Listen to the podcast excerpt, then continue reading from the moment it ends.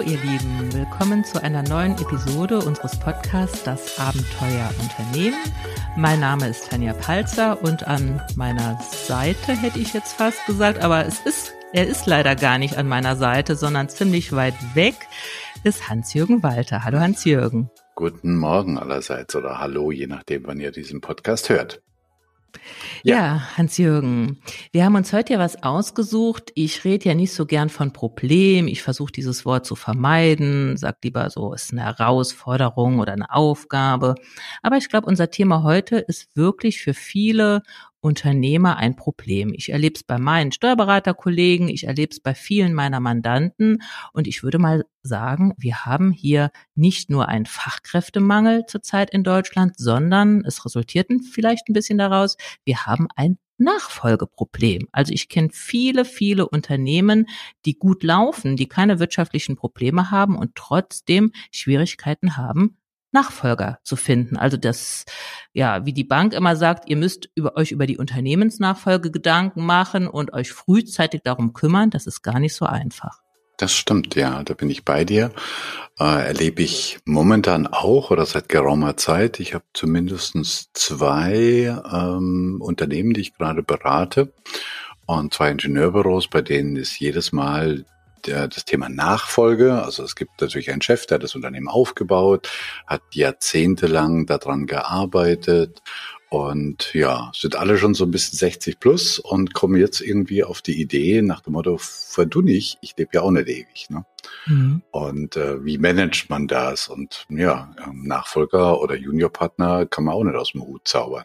Genau. Und bei der Vorbereitung dieses Themas ist uns ja klar geworden, dass es eigentlich ein zweistufiger Weg ist zum Unternehmer oder oft zumindest. Man ist eine gute Fachkraft, man ist in seinem Thema, man ist ein guter Steuerberater oder Architekt oder Ingenieur oder was auch immer und macht einen guten Job. Und ich glaube, dann ist so der erste Schritt, man wird mal Führungskraft. Man kriegt ein Team zum Leiten und hat Führungsverantwortung. Und das hatten wir ja in unserem letzten Podcast thematisiert, wie ist da dieser Weg, welche Stolpersteine gibt es auf dem Weg von Fachkraft zu Führungskraft.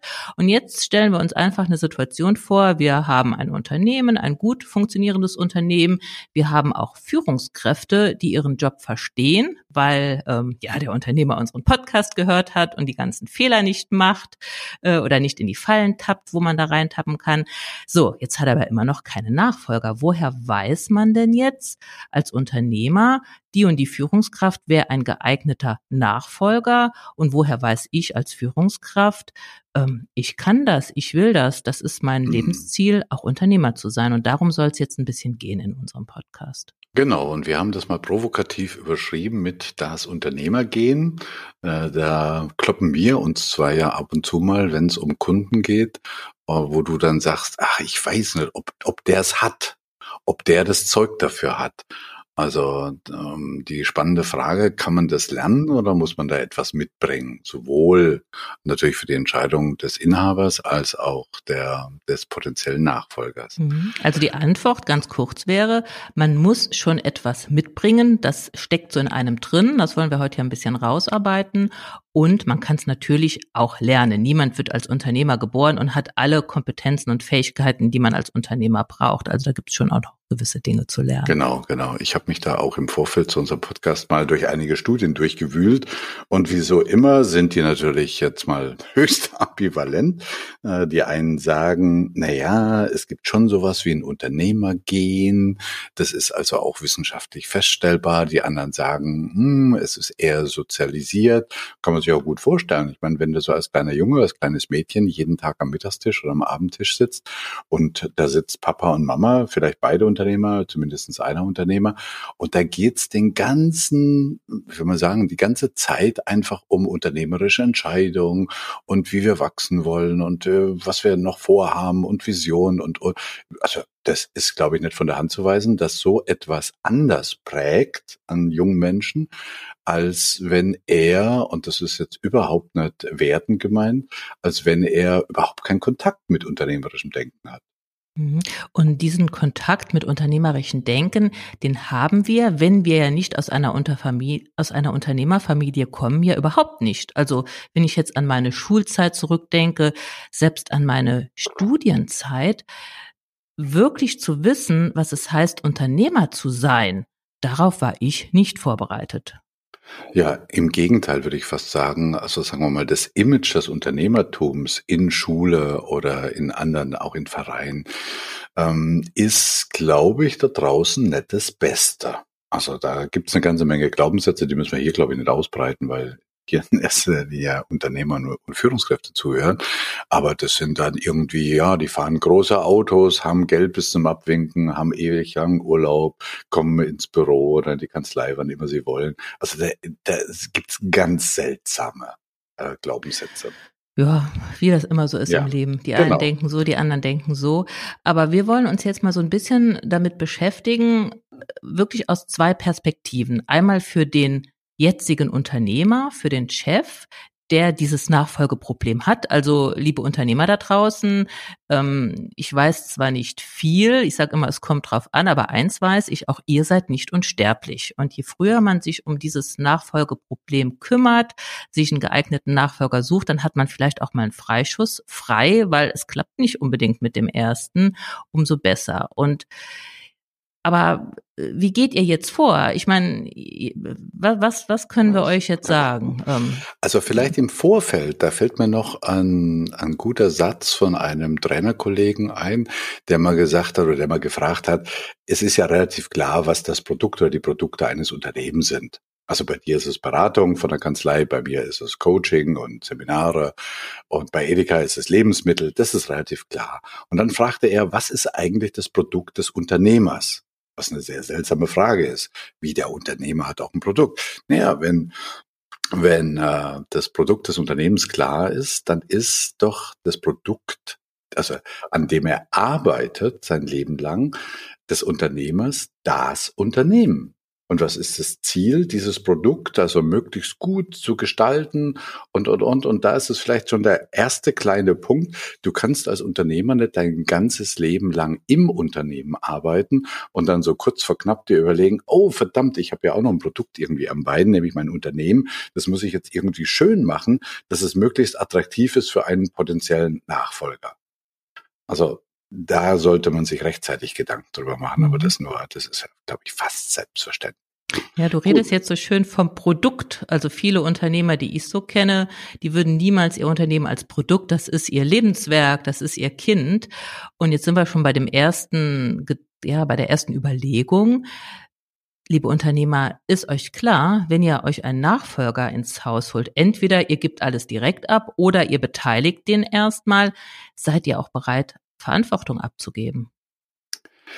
Ja, also du bist jetzt schon praktisch an der Stufe, da gibt es jemand potenzielles, also wir reden ja nicht vom Unternehmen Verkauf, sondern wir reden davon, da gibt es irgendwie mehr oder weniger diffus schon eine Kandidaten oder eine Kandidatin. Nein, also okay, natürlich, so ich bin eigentlich noch eine Stufe vorher, vorher. das kommt mhm. mir jetzt so, weil ich habe viele Mandanten, ich kenne viele Unternehmer, die sagen, ja, ja, ich muss mich um ein Nachfolgeproblem kümmern, kümmern sich aber nicht wirklich drum und sagen immer, naja, ich finde niemand geeigneten. Aber ich glaube, die finden niemanden, weil sie gar nicht wirklich suchen, weil sie tief in ihrem Inneren, nicht bewusst oder so, sondern in ihrem tiefen Inneren gar nicht bereit sind, von ihrem Unternehmen Verantwortung an jemand anderen zu geben. Und ich glaube, das ist mal eine, eine erste Frage, die sich ein Unternehmer klar machen muss. Ich brauche einen Nachfolger, weil ich werde irgendwann dieses Unternehmen nicht mehr führen können. Mhm. Und ja, bin ich bereit oder es ist notwendig, dass ich auch jemand anderem Verantwortung für mein Lebenswerk abgebe. Das hieße ein bisschen als Shortcut, äh, frühzeitig anzufangen, nicht mehr oder am Unternehmen zu arbeiten, am Lebenswerk zu arbeiten und nicht mehr im Unternehmen zu arbeiten. Ne? Genau. Und wenn man diesen Schritt gemacht hat, wenn man sagt, ja, also auch wenn es wenn es mir noch ein bisschen Bauchweh bereitet und mir vielleicht auch die ein oder andere äh, schlaflose Nacht beschert, ich bin bereit, Verantwortung abzugeben, dann geht man ja auf die Suche. Und wo guckt genau. man als erstes? Natürlich bei seinen Führungskräften. Die kennt man, dann weiß man, wie die arbeiten, die Mitarbeiter kennen die. Und dann sind wir da, wo du eben warst, bin ich auch bereit, Verantwortung an diese Person abzugeben. Mhm. Traue ich mir mhm. zu, mit diesem Menschen auf Augenhöhe zu arbeiten. Und das hört sich jetzt alles so profan an, was wir hier sagen, aber äh, das weißt du auch, Hans-Jürgen, in der Praxis wird diese Frage mit Ja beantwortet, aber es wird nie so gehandhabt. Da sind wir schon, glaube ich, beim ersten Stolperstein. Also sagen wir mal, es gäbe einen potenziellen Nachfolger bei euren Führungskräften. Ob das jetzt ein Familienmitglied ist oder ob das jetzt ein Mitarbeiter, Führungskraft ist, mag mal dahingestellt sein. Was ich dann oftmals erlebe, ist, in dem Moment äh, kommt irgendwie ein Angebot. Also der Chef, der Inhaber, die Inhaberin kann sich das vorstellen. Und dann kommt ein Angebot, aber in Form, das ist ganz seltsam, es ist eigentlich nachvollziehbar, es ist für mich dennoch seltsam, hm, dass man fast als Gefragter das gar nicht ablehnen kann. Also nach dem Motto, man fragt dann eine Führungskraft, sagen Sie, können Sie sich vorstellen, Juniorunternehmer oder Mitunternehmer oder aktiver Gesellschafter oder was auch immer was zu werden. Und damit ist natürlich äh, auch eine gehörige Wertschätzung verbunden der andere traut mir das zu. Es ist auch vielleicht äh, Anteil am Gewinn, auf jeden Fall ein höherer Status. Und ähnlich wie bei unserem letzten Podcast kann ich mir schlecht vorstellen, Tanja, dass jemand sagt, oh Chef, das ist ja toll, ich fühle mich super gewertschätzt, aber wissen Sie, ich fühle mich so super wohl in meinem Team und wir, wir bewegen einiges und haben Erfolg. Und wenn ich nun Partner werde, dann befürchte ich, Pünktchen, Pünktchen, Pünktchen. Mhm. Also. Ja, also äh, da widerspreche ich dir ein bisschen. Ich sehe das in der Praxis, dass das passiert, dass diese Ablehnungen kommen. Ähm, das hängt auch ein bisschen damit zusammen, dass der Unternehmer gar nicht auf die Idee kommt, dass jemand das Unternehmergehen nicht hat, dass, dass man das mhm, ablehnen mhm. kann. Für den ist klar, das ist jetzt so ein tolles Angebot. Ich beteilige den an, an meinem tollen Und der Unternehmen. andere hat sich ja auch als Führungskraft schon etabliert. Ne? Richtig, also so ein bisschen was richtig, hat er ja schon. Richtig. Also ich habe äh, einige Fälle vor Augen, ähm, die ich echt aus der Praxis kenne, wo diese Führungskraft dann gesagt hat, im ersten Schritt bin ich bei dir, ja, um Gottes Willen, so ein Angebot lehnt man doch nicht ab. Und dann geht es ja oft darum, dass Anteile erworben werden müssen. Er muss zur, zum, zur Bank marschieren, muss vielleicht was finanzieren. Er redet mit seiner Familie darüber und dann kommen die kalten Füße. Also ich habe oft erlebt, dass im ersten Schritt man stolz war, man gewertschätzt war, ein bisschen gebauchpinselt und hat Ja gesagt. Und als man dann aber gesehen hat, was das wirklich bedeutet, da reden wir ja gleich noch drüber, was das für die, mhm. für den potenziellen Nachfolger bedeutet, dann kommen oft die kalten Füße. Und das war für den Unternehmer wiederum einen absoluten Schlag in die Magengrube. Damit hat er nicht gerechnet. Jetzt lehnt der mein tolles Angebot ab. Und das mhm. war oft auch der Anfang vom Ende einer guten Arbeitsbeziehung bis dahin. Ja, dann hat man nämlich nicht nur keine Nachfolger oder Juniorunternehmer, sondern vielleicht auch eine frustrierte Führungskraft. Mhm. Also wenn wir jetzt nochmal bis hierher zusammenfassen, liebe Unternehmer, also macht euch mal klar, ihr müsst Verantwortung abgeben, wenn ihr Nachfolger holt und macht euch klar, nicht jeder möchte das und überfahrt eure potenziellen Nachfolger nicht. Lasst denen vielleicht auch Zeit, drüber zu schlafen und seht nicht euer Angebot als was an, äh, wo jetzt andere jubeln müssen und das unbedingt angenommen werden muss. Genau. Und wenn wir jetzt schon beim Chef sind, also im Vorfeld, bevor er das Angebot raushaut, sind, glaube ich, da einige Fragen, die man sich stellen könnte. Du hast ja schon mal eine mit so einem Halbsatz angeboten, nämlich bin ich bereit, Verantwortung abzugeben. Das ist für mich auch nicht so selbstverständlich. Ich denke da so an diese Vollblutinhaber, also da habe ich einige, die ihr Leben lang von der Fach- und Sachmaterie von ihrem Lebenswerk überzeugt waren, äh, wo 16 Stunden überhaupt kein Thema waren, die dann Samstag und Sonntag teilweise noch. Und plötzlich habe ich dann neben mir einen. Mhm. Und äh, also gestern war er Mitarbeiter oder Angestellter Führungskraft und jetzt soll ich mit ihm zusammen eine Entscheidung also der, der redet mir vielleicht auch im besten Sinne nicht zum Munde, sondern der sagt, nee, das sehe ich anders. Und das wird, das wird total anders werden. Ja, das wird anders werden. Und jetzt ähm, spinne ich den Faden noch ein bisschen weiter. Jetzt ist das eine andere Generation. Der hat dieses Unternehmen nicht aufgebaut, der sieht es nicht als sein Lebenswerk an, der hat vielleicht sogar Familie und Kinder oder Hobbys, hat ganz andere Auffassungen vom Leben. Und ähm, natürlich bringt er seinen Einsatz, aber er ist eben nicht bereit für eine 70-Stunden-Woche. Und wie gehe ich jetzt damit um? Habe ich live erlebt, das ist keine drei Wochen her, als ein Mitinhaber einem Juniorpartner, der schon Anteile hat, mal klar machen wollte, was er, äh, was er für eine Arbeitsauffassung hatte. Und er nannte dann, wissen Sie, oder Nee, doch, doch, die waren per Sie. Wissen Sie, äh, ich stelle mir das, Sie sind dann 24-7 Unternehmer. Und das Unternehmen steht an vorderster Front. Und ähm, die Führungskraft guckte ihn dann nur an und meinte, was bedeutet das jetzt genau, zum Beispiel für meine Familie? Uah. Naja, wissen Sie, ich erwarte bei Ihnen vollen Einsatz dann. Das ist Ihr Unternehmen. Das sind weise Worte. Aber hm, bin ich denn bereit, als, als Inhaber auch mit, wie man sagen, anderen Lebenskonzepten, einer anderen Arbeitsauffassung, andere Lebensstile, Werte, innere Haltung zu akzeptieren oder mich auf jeden Fall mal damit auseinanderzusetzen und davon auszugehen, dass jemand, der vielleicht 20, 25 oder 30 Jahre jünger ist als ich, also wie du sagtest, eine andere Generation, schon andere Auffassung mitbringt. Mhm. Diese Frage stelle ich relativ häufig meinen Mandanten oder den Unternehmern, die ich kenne. Und die Lippenbekenntnisse sind immer, ja natürlich, ich weiß, dass sich die Zeiten geändert haben, Work-Life-Balance und diese Schlagwörter, aber es sind Lippenbekenntnisse. Diese Unternehmer, die mir heute erzählen, naja, ich weiß schon, dass mein Juniorpartner da noch ein kleines Kind hat und nicht jeden Abend bis 19 Uhr im Betrieb sein kann, das ist derjenige, der sich paar Monate später bei mir beschwert weil mhm. der sich angeblich nicht so einbringt, wie es erwartet worden ist. Ja, also von meiner Seite, Tanja, kann ich da nur sagen, was es dazu braucht, ist in diesen Gesprächen eine, wie sagen sagen, ähm, bedingungslose Offenheit. Ja. Die, wir kommen ja gleich zu dem Kandidaten, was der sich fragen wollte, aber eine bedingungslose Offenheit im Sinne, wie stelle ich mir denn mein Leben vor, wie stelle ich meine Arbeit vor von Seiten des Kandidaten. Und da kann es auch mal fetzen. Also da kann man auch mal unterschiedlicher Meinung sein. Mhm. Überhaupt, wie werden auch dann die Entscheidungen getroffen? Also ist auch immer mein Rat, nicht einfach so da reinzustolpern. Also nehmen wir mal an, der Unternehmer hat bis jetzt alles richtig gemacht. Er sagt, ja, ich weiß, ich kann Verantwortung abgeben, ich möchte das auch. Er hat einen geeigneten Kandidaten. Er ist auch bereit, andere Arbeitsauffassungen und äh, Lebensstile zu akzeptieren. Und trotzdem ist es ja so, dass dann kommt das Tagesgeschäft. Und jetzt ist dieser Nachfolger vielleicht mit 10, 20, 30 Prozent beteiligt.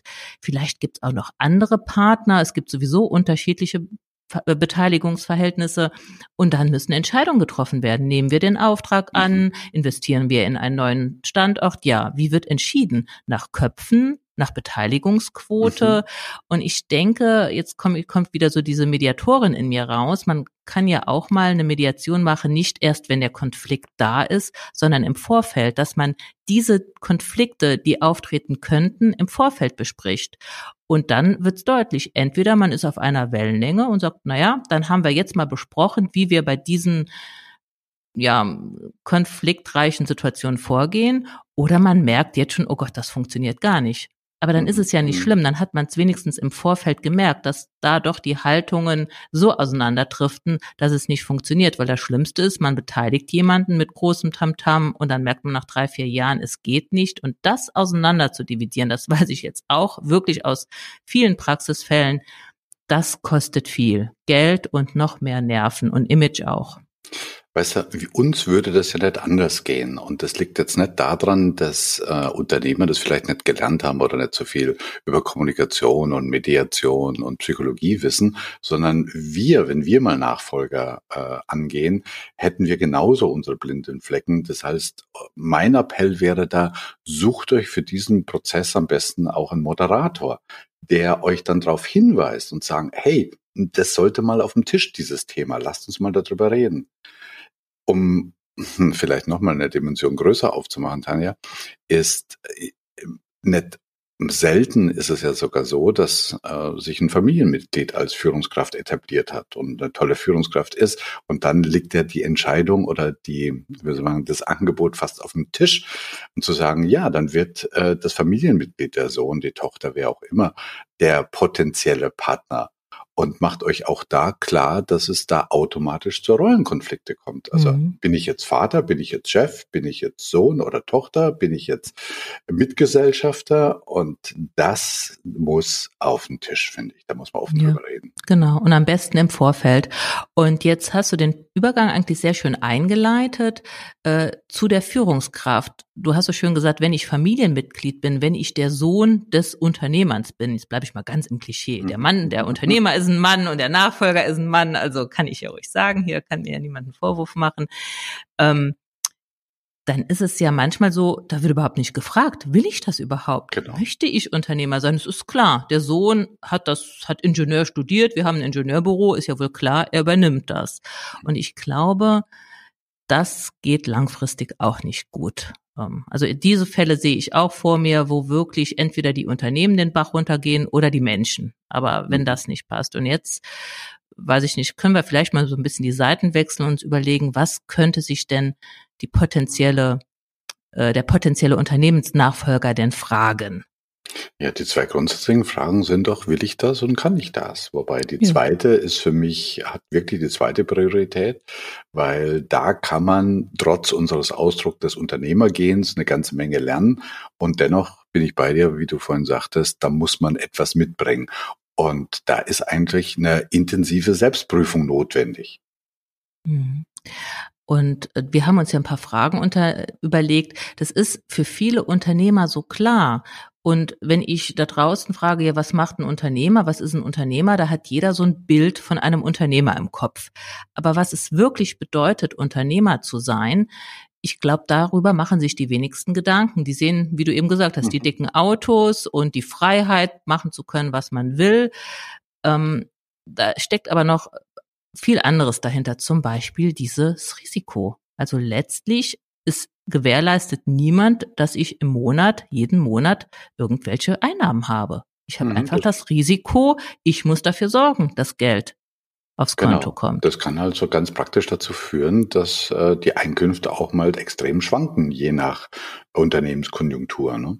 Und was das Risiko betrifft, ist, glaube ich, ah ja, du hattest ja schon als Führungskraft manchmal die Situation, dass du Entscheidungen treffen musstest. Also keine Wahlen A oder B und dann hast du abgewogen, sondern wirklich eine Entscheidung, wo du nicht wusstest, wie das ausgeht, wo du nicht wusstest, was da hinter der nächsten Kurve kommt.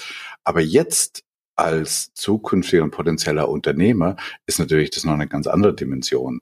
Also das sind ja die Entscheidungen mit viel größerer Tragweite. Also bauen wir die neue Produktion oder bleiben wir an dem Standort oder, oder, oder.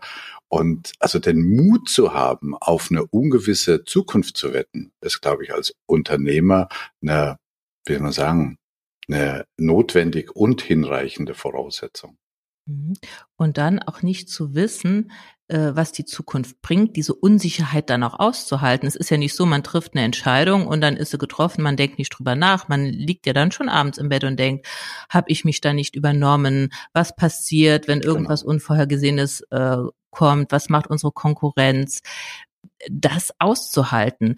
Und zwar das ist jetzt auch noch so ein Entscheidungsding, wenn ich nicht Unternehmer bin, treffe ich nie letztlich die Entscheidung. Ich mache Vorschläge, mhm. aber letztlich trifft jemand anderes die Entscheidung. Ich kann immer noch mal irgendwo hingehen und sagen, bitte ist dein Unternehmen, triff du die Entscheidung. Mhm. Aber wenn ich Unternehmer bin, treffe ich letztlich die Entscheidung. Und das haben wir, finde ich, auch nie wirklich gelernt, weil Schule, Universität, man ist ja so sozialisiert, irgendwo ist immer noch jemand, der einem übergeordnet genau, ist und dann die Entscheidung genau. trifft. Mhm. Und jetzt stehst du ganz oben oder ganz vorne. Ne? Ja. Ein zweites Kriterium ist, glaube ich, auch ganz wesentlich, nämlich denn der Zeitaspekt. Als Mitarbeiter sowieso, aber auch noch als Führungskraft hast du, glaube ich, Entscheidungen zu treffen, ähm, die oder du tust etwas und erntest die, hm, wie soll man sagen, die Früchte deiner Arbeit relativ kurzfristig. Also du hast ein Projekt und du schließt das Projekt erfolgreich ab. Oder als Führungskraft, du baust ein Team auf und ja, auch wenn das ein Viertel oder ein halbes Jahr geht, du merkst irgendwie funktioniert. Und ich glaube, als Unternehmer zieht sich der Zeithorizont zwischen Input und dem Resultat noch weiter in die Zukunft. Das heißt also, ich muss irgendwie bereit sein, heute etwas zu investieren oder zu leisten und die Früchte erst viel, viel später zu ernten. Vielleicht mhm. erst in ein, zwei, drei, fünf oder zehn Jahren. Mhm. Das wird ja auch oft so umschrieben, was ist eigentlich der Unterschied zwischen einem Unternehmer und einem Manager? Ein Manager hat dafür zu sorgen, dass das Unternehmen jetzt heute gut läuft natürlich auch Aufgabe eines Unternehmers. Aber noch viel mehr ist es die Aufgabe eines Unternehmers, heute Dinge zu tun, die gewährleisten, dass das Unternehmen in 10, 15, 20 Jahren gut läuft. Also sich mhm. zu überlegen, was möchten meine Kunden denn morgen haben? Und heute da ja, Geld, Zeit, Energie rein zu investieren, ohne die Gewährleistung zu haben, das funktioniert auch. Mhm. Das mhm. ist so der große Unterschied meines Erachtens zwischen Führungskraft sein und Unternehmer sein. Ja, da gibt es, glaube ich, noch eine ganze Menge weitere Kriterien, die ich, ich weiß noch mal die alle durch, wir können sie dann in die Shownotes reinschreiben. Vielleicht noch eins, nämlich ähm, als Mitarbeiter, ja, auf jeden Fall, als sogar als Führungskraft äh, habe ich gelernt irgendwie, mh, hm, dass dieses Äquivalent zwischen Arbeitszeit und und äh, Vergütung und ich glaube, spätestens als Unternehmer löst sich das komplett auf. Da kann sein, dass du innerhalb von zwei Minuten eine Entscheidung triffst mit einem riesigen Erfolg. Und es kann sein, dass du mal zwei Monate an etwas arbeitest und der Erfolg lässt auf sich warten. Also dieses Äquivalent, das normaler Arbeitnehmer, nämlich ich tausche Geld gegen Zeit oder Zeit gegen Geld, äh, der löst sich als Unternehmer, glaube ich, komplett auf. Ja, guck nur aufs Konto. Jeder Arbeitnehmer hat regelmäßige Einnahmen im Monat und das sieht er an seinem Bankkonto. Wenn ich Unternehmer bin, dann geht das mal hoch, dann geht das wieder runter, vielleicht äh, wird der Saldo auch mal rot. Das, damit muss man leben können, da muss man nachts schlafen können, um zu wissen, mhm. okay, ich habe jetzt da eine dicke Investition leisten müssen, ähm, nicht wissend, ob das zum Erfolg führt. Ähm, ein Aspekt wäre mir noch wichtig, Hans-Jürgen, ich weiß nicht, ob ich, ob das jetzt zu hoch, äh, die Flughöhe zu hoch ist, aber ich habe schon so den Eindruck, so ein bisschen ist man auch alleine als Unternehmer. Wenn ich, gerade wenn ich der, der eine Unternehmer bin, aber auch wenn ich so, äh, wenn das Unternehmen ein, zwei, drei Mitunternehmern gehört, da, ähm, ja, man ist man, man, man ist immer so ein bisschen ausgegrenzt. Letztlich steht man alleine da. Man muss die Entscheidung alleine treffen, man wird alleine zur Verantwortung gezogen und so diese Zugehörigkeit ist zwar da zum Unternehmen, aber irgendwo auch wieder nicht. Und das muss man auch mhm, aushalten genau. können. Ja, und abschließend vielleicht zu diesem, woran erkenne ich eigentlich, dass ich dieses bitte in dicken Anführungszeichen Unternehmergehen habe? Ähm, da sagtest du so schön mal, der Satz ist, glaube ich, von dir. Das ist mein Lackmustest. Ja, genau. Das, das, das, das versuche ich, wenn ich so einen potenziellen Nachfolger hier sitzen habe. Ich werde hier oft gefragt von Mandanten, was ist denn Ihre Meinung? Gucken Sie mhm. sich den mal an. Hat er das Zeug dazu, als mhm. könnte ich mhm. da in Menschen reingucken? Und da stelle ich mir immer diese Frage. Nämlich, ist es jemand oder bin ich jemand, der lieber hinterher um Entschuldigung als vorher um Erlaubnis fragt? Und die finde ich genial. Das ist zugegeben ein bisschen provokant, weil äh, da steckt so ein bisschen dahinter. Um Gottes Willen, der lehnt sich zu arg aus dem Fenster. Aber das gehört, glaube ich, auch zum Unternehmertum dazu, dass ich den Mut habe, Dinge zu riskieren. Und ich meine, als Unternehmer des eigenen Unternehmens muss ich ja niemand hinterher um Entschuldigung bitten. Also so ist der Satz ja nicht gemeint. Aber ich habe eben niemand mehr, den ich um Erlaubnis fragen kann. Natürlich, ich kann mit meinen Mitunternehmern, also in der äh, Geschäftsleitung, kann ich mich natürlich besprechen, aber das zahlt vielleicht auch darauf ein, was du eben gesagt hast, ich stehe eben alleine. Man, wir merken das ja in unseren Unternehmergruppen, die wir moderieren. Die kriegen kaum noch Feedback von ihren Mitarbeitern, von wem auch. Und ähm, da ist, wie wir sagen, da oben wird die Luft einfach ziemlich dünne. Und das ja. muss man mögen. Und wenn man das jetzt alles zusammen sieht, merke ich immer zwei Reaktionen. Nämlich die eine Reaktion ist, oh Gott, das, oh nee, also, oh, da kriege ich ja, oh, nee, na, nein, nein, das ist es nicht für mich. Und die anderen sagen, es ist cool, also ich kann mal, also das ist ja, das ist genau das, was ich will. Das ist genau so, wie ich leben möchte. Und ähm, also bitte kein Anspruch auf Vollständigkeit jetzt von unseren paar Fragen, aber diese emotionale Reaktion, ja, Risiko ist für mich nicht was Negatives oder dass meine Einkünfte schwanken oder dass ich heute etwas leisten muss und die, die Früchte erst sehr, sehr viel später und was wir alles eben äh, rausgezogen sind, wird diese ich möchte sagen, Fakten werden von dem einen eher als beängstigend und für den anderen als irre, klasse, tolle Lebensherausforderung gesehen. Mhm. Und ich glaube, das macht's aus. Das macht's aus. Das steckt auch in den Menschen drin. Und da möchte ich auch nicht sagen, das eine ist gut, das andere ist schlecht, Nein, sondern das gilt es einfach zu akzeptieren. Aber eine Sache kommt mir gerade, äh, die Unternehmer oft falsch machen, wo sie eigentlich ja eine riesige Falle tappen und damit potenzielle Nachfolger auch aus der eigenen Familie verkraulen. Also wenn ich hier Unternehmer sitzen habe, die jammern, jetzt hat mein Sohn schon äh, studiert und er wäre doch der potenzielle Nachfolger, aber er will nicht ins Unternehmen. Dann stelle ich dann oft die Frage, was redet ihr denn beim Mittagstisch? Schildert ihr das Unternehmertum als erstrebenswert, als befreiend, als was Tolles an oder redet ihr nur über die Probleme, die ihr habt? Und das machen auch viele Unternehmer. Und dann wundern sie sich, dass die eigenen Kinder sagen, auf keinen Fall möchte ich Unternehmer werden. Und ja, das ist einfach das ist, schade, weil ich ja. glaube, die hätten das Unternehmer gehen, die haben nur diese abschreckende, ja, dieses abschreckende Bild da ihr ganze, ihre ganze Kindheit präsentiert. Ja, ja da können wir noch mal einen extra Podcast drüber machen. Ich meine, die leben einfach in der Zeit, so only bad news are good news. Und über was wird denn da am Mittagstisch und Abendtisch diskutiert? Über das, was wieder nicht funktioniert und dass der Müller wieder oder der Meier wieder und der Kunde und was weiß ich was, über all diese Probleme. Und wenn, wenn du das von klein auf hörst, dann denkst du, uh, Unternehmer sein. Also nehmt euch auch mal Zeit und berichtet mal über Erfolge und das, was gut läuft. Also das nur so nebenbei. So eher auf lange Sicht. Aber lass uns mal so unsere Takeaways für die heutige Sendung ein bisschen zusammenfassen. Wir sind nämlich schon bei über 30 Minuten, okay, obwohl okay. wir da, glaube ich, noch zwei Stunden drüber reden könnten. Also einerseits merkt ihr, ähm, es gibt nach wie vor viele überkommene und unreflektierte Überzeugungen über Unternehmertum. Und die landen äh, oder die sorgen dafür, dass manchmal die richtigen Menschen am falschen Platz landen. Und das meine ich jetzt wirklich so. Ähm, das heißt, solche, solche ähm, Beliefs oder solche Glaubenssätze, die wir alle kennen, oben ist besser als unten und äh, das Angebot vom Chef, die kann ich doch nicht ablehnen und oh, Führung ist ein Privileg und äh, Führungskräfte oder Unternehmer genießen einen höheren Status und bla bla bla. Also ich glaube, das sollte man mal auf den Prüfstein stellen. Aber jetzt noch ein bisschen konkreter für euch Unternehmer. Hans-Jürgen, wir haben es ja gesagt, der Unternehmer soll sich wirklich fragen, bin ich bereit, Verantwortung abzugeben? Kann ich damit leben, wenn jemand anderes eine andere Arbeitsauffassung hat? Kann ich mit einem ehemaligen Mitarbeiter auf Augenhöhe äh, zusammenarbeiten? Der potenzielle Nachfolger sollte wirklich sich klar machen, was es bedeutet, Unternehmer zu sein. Vielleicht auch im Unterschied zu seiner jetzigen Position. Wir haben die ganzen Fragen ja so ein bisschen aufgezählt. Und jetzt komme ich zu dem, was mir wichtig ist. Und das im Vorfeld. Also nehmt euch die Zeit dazu, im Vorfeld offen und ehrlich zu reden. Gerne auch oder im besten Fall mit einem externen Moderator.